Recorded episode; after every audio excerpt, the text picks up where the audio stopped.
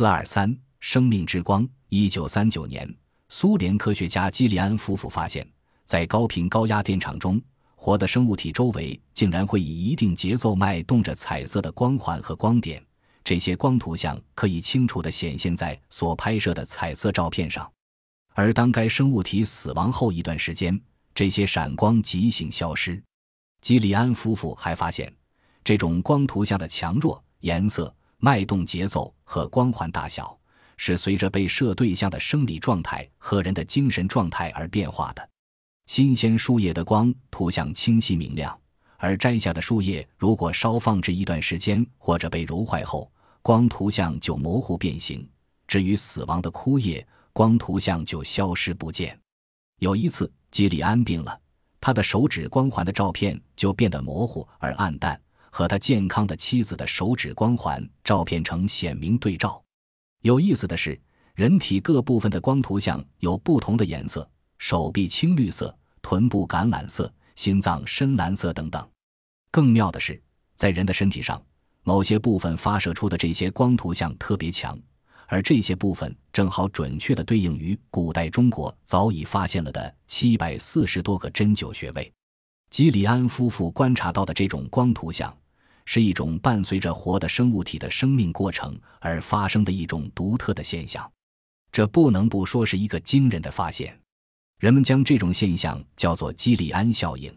也有人把含称为生命之光。令人大惑不解的是，与基里安一起工作多年的阿达孟科，将新鲜树叶切除多达百分之十，但是在其辐射场摄影照片上，仍能清晰地看到这被切除的部分。只是比较暗淡一些而已。美国加利福尼亚大学心理学家穆斯重复了这样的工作，也同样能清晰地看到被切除的叶子虚像。有人拍摄了用气功治病的医生和病人的手指，图像表明，病人手指上的光环经治疗后，光环尺寸加大，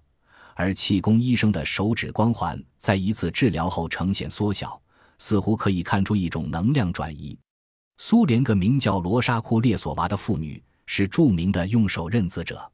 采用基利安摄影术检测，罗莎的手在认字以后，手的光晕减弱了，这说明了能量的消耗。上海中医研究所的试验表明，针麻手术过程中，几乎所有病人食指尖端的光环都由密集的点状发光变为部分或全部的片状发光。